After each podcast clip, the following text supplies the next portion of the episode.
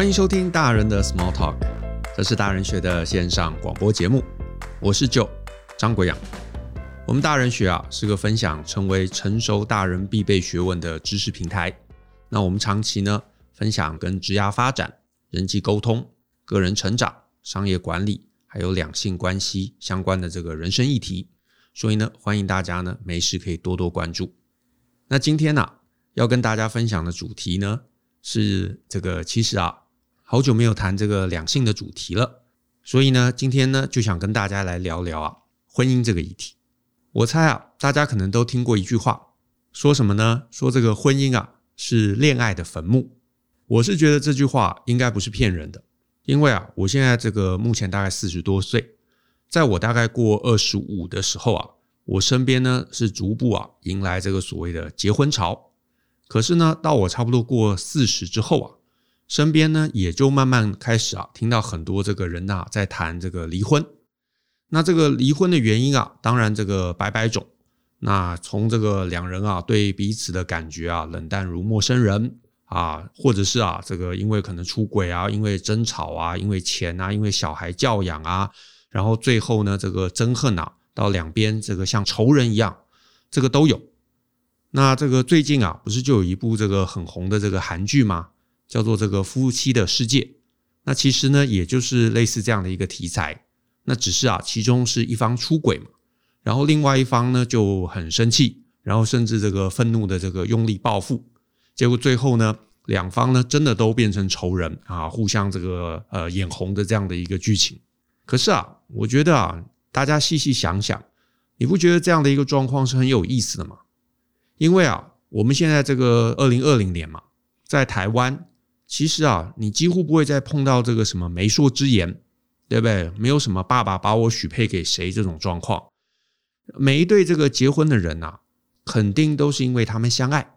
肯定都是因为他们觉得能够在一起是很美好的一件事情。但是啊，日子过着过着，你看最后就变成陌生人，就变成仇人。所以呢，我就很好奇，我不知道大家你有没有想过，为什么周围的朋友，都会把婚姻搞成这样。我的答案是这样，就是啊，其中一大部分，我觉得是因为大部分人啊没有这个长期相处的能力。那这个主题呢，我在此啊可能不多谈，因为这是我这个一堂知名大课啊，这个恋爱大人学里头谈的这个核心内容，里头就是教大家啊，其实我们每个人在关系中都有一些渴望的东西，但是呢，大部分人可能在这个经营的过程中啊。呃，搞错了，所以呢，反而把这个婚姻关系或者是长期关系啊，变成了一个互相竞争的一个关系，而且呢，又不善于去处理我们之间的一些冲突，所以最后呢，就很容易会把关系搞砸。所以那堂课啊，比较是教大家怎么样有能力来建构一个平等的一个长期关系，在这个关系的这个接触的前中后啊，到底应该做什么事情。那我今天比较想谈啊，因为我们这个呃 podcast 这个时间都不长嘛，所以我比较想谈一个大概在十几分钟我可以聊完的一个呃议题，就是呢，其实我觉得啊，现今的这个婚姻制度对于婚姻本身的一个长期维护啊，也产生了很大的一个杀伤力。怎么说呢？我自己是觉得啊，这个婚姻制度。其实是让婚姻变成恋爱坟墓的最大的一个主因。那这个当然，其实很多人啊，对这个部分都有很多的解释啊。那有人可能觉得是因为轻轻生五慢嘛，有人可能会觉得是这个在一起了，这个难免喜新厌旧。那也有人可能会觉得说，这个现实生活不容易啊，所以这个柴米油盐呐，生活啊，难免慢慢就压垮了浪漫。那我是觉得啊，这些当然都有啦。可是呢，这其中可能还有一个更根源的理由。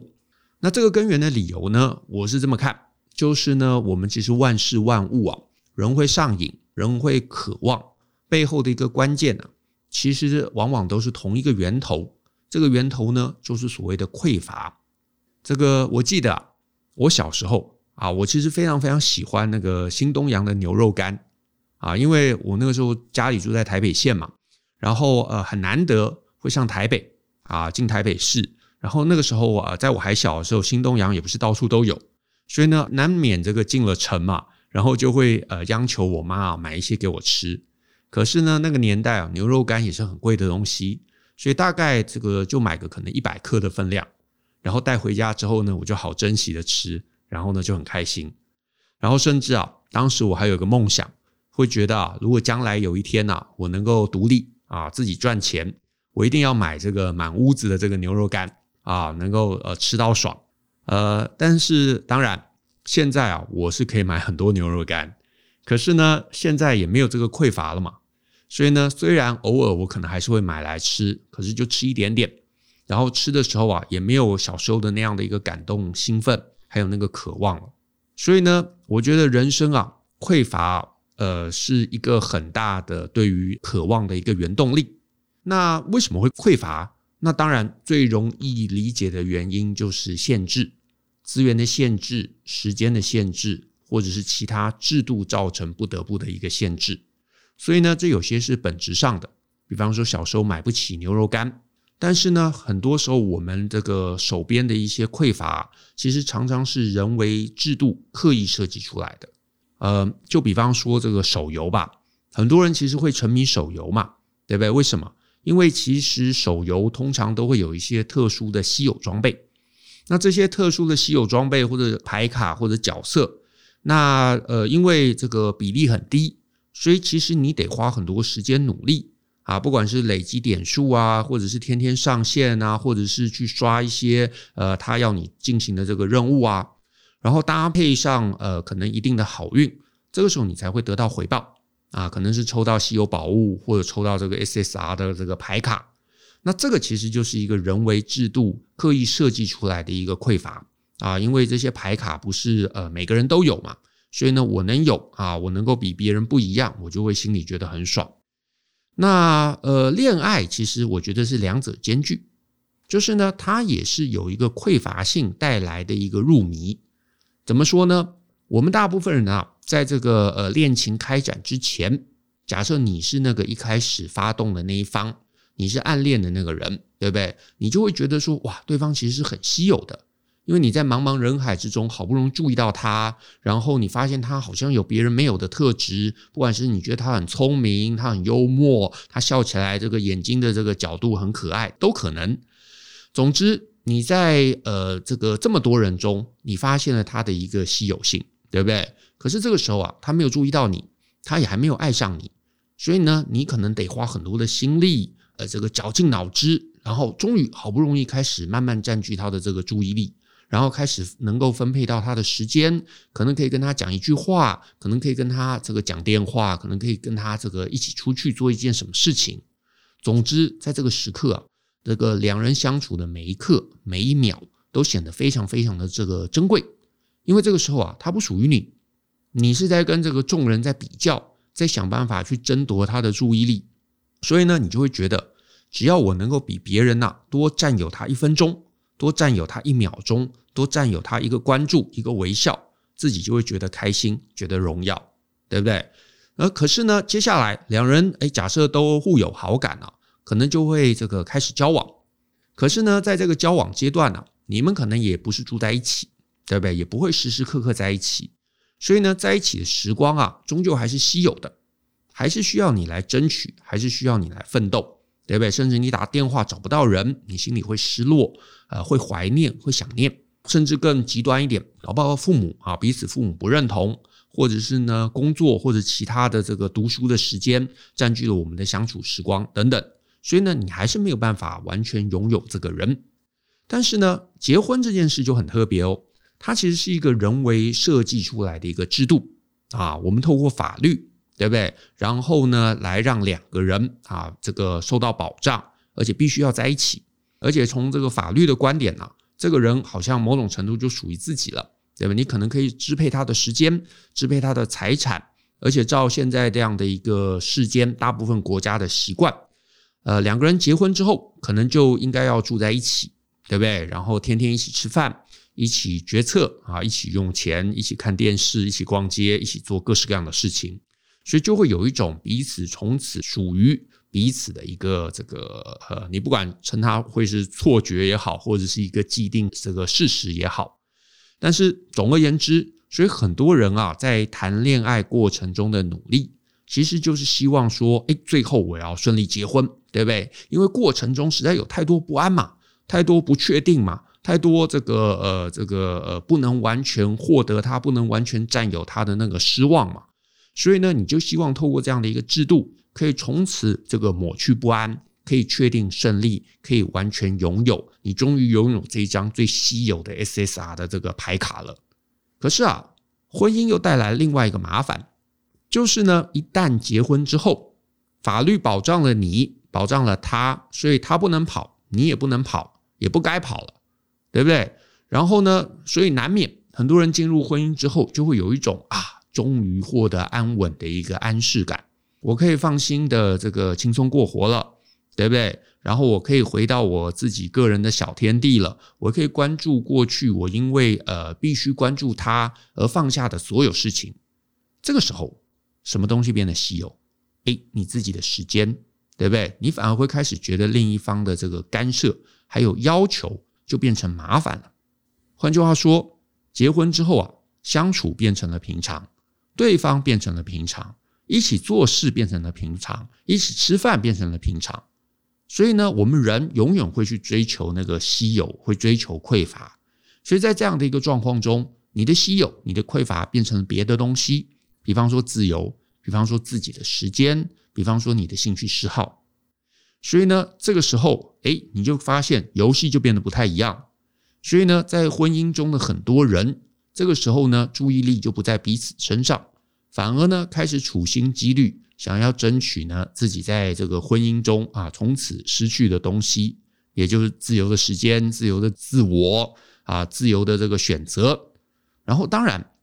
最终。在这样的一个你知道这个争取，甚至是一个叠对叠的过程中，那不可避免，恋爱呢，在这个其中呢就消失了。那想找寻自由的渴望啊，反而就变成常常就变成两个人啊接下来的人生重点，很现实，对不对？但是也很实际，因为你呢转头看看，你周围呢那些已婚的，不管是朋友、亲戚，甚至父母，往往其实是这样的一个状况。大家确实是因为这个自由恋爱，最后呢自由意志决定在一起。可是也是因为这样的一个绑定，也是因为这样的一个无时无刻的拥有，反而又让很多人觉得这个，尤其是这个不善于经营关系的人，会觉得窒息，会觉得想要呃找寻他的一个新的匮乏，也就是自由。所以呢，大概是这么一回事。那当然，有人可能会问我，那这个到底该怎么办？老实说呢，这个一个当然真的就是好好的经营一个长期关系。另外啊，呃，我比较想谈一个，就是呃，大家其实也没办法在现在制度做到，但是概念上我觉得还没蛮有趣的一个事情，就是啊，我是觉得啊，就是如果你希望恋爱这个情绪啊能够长存，那我会建议就是你永远不要让别人啊有一种确定胜利的心情。什么意思呢？我们啊，或许可以借鉴一下这个政治制度。你说啊，比方说像这个总统啊，他是这个每四年选举一次嘛，每四年改选一次嘛。所以呢，呃，你就会发现每一任的这个总统啊，他在第一任的任期的时候，其实都会比较注意大家怎么看待他，呃，会比较小心谨慎。可是呢，第二任的任期的时候啊，就会比较稍微专断独行一点。那就是因为啊，第一任的时候还要呃谋划着考虑选第二任嘛，所以呢，过程中会担心失去失去这个职位，失去下一任的这个连任的机会，所以呢，任期中呢就相对会比较谨慎，会关注自己以外，可能也会关注这个呃他人。可是呢，第二任的时候，因为反正没差了嘛，所以就可以呢更这个呃任性一点。啊，可以把我的这个意志呢，完全的这个贯彻下去。那我觉得啊，你回到长期关系，其实某种程度也是类似这样的一个概念。呃，唯有你让啊，任何一方都不觉得确定胜利，那对方呢，其实才会把恋爱啊，还有在意呢，放在心上。那所以呢，这个虽然现实生活不是这样，可是啊，你想想看，如果啊，婚姻会跟这个总统选举一样。我们也是每四年啊才续约一次，那这个时候啊，你的伴侣他其实肯定不敢放松，他会更认真的过活，更认真的这个自我成长，他会更认真的倾听，他可能也会更认真的关注这个关注彼此。那这部分的恐惧以及害怕丢失啊，其实很多时候啊，反而才是这个恋爱永续的一个关键。不然呢、就是丢给大家一个稳定的婚姻，让双方都从此不能离开，那难免就会有一种安心的错觉。这个安心的错觉不会让我们安心的继续谈恋爱，反而会让很多人会觉得，诶，就算我退步，你反正也不能拿我怎么样。或者会觉得，诶，就算我再也不关心你啊，只去关注我的兴趣嗜好，你反正也不能离开我，对不对？或者觉得说，诶，我就算不这个管家事，对不对？事情全部丢给你做，反正呃，你也不会丢下我。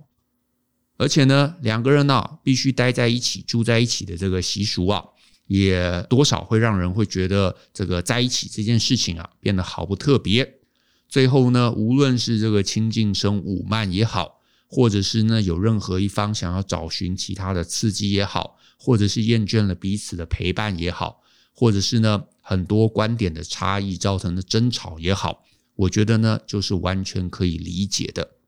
那其中呢，恋爱的美好自然也就在这样一个缺乏这个稀有性下变得无法继续了。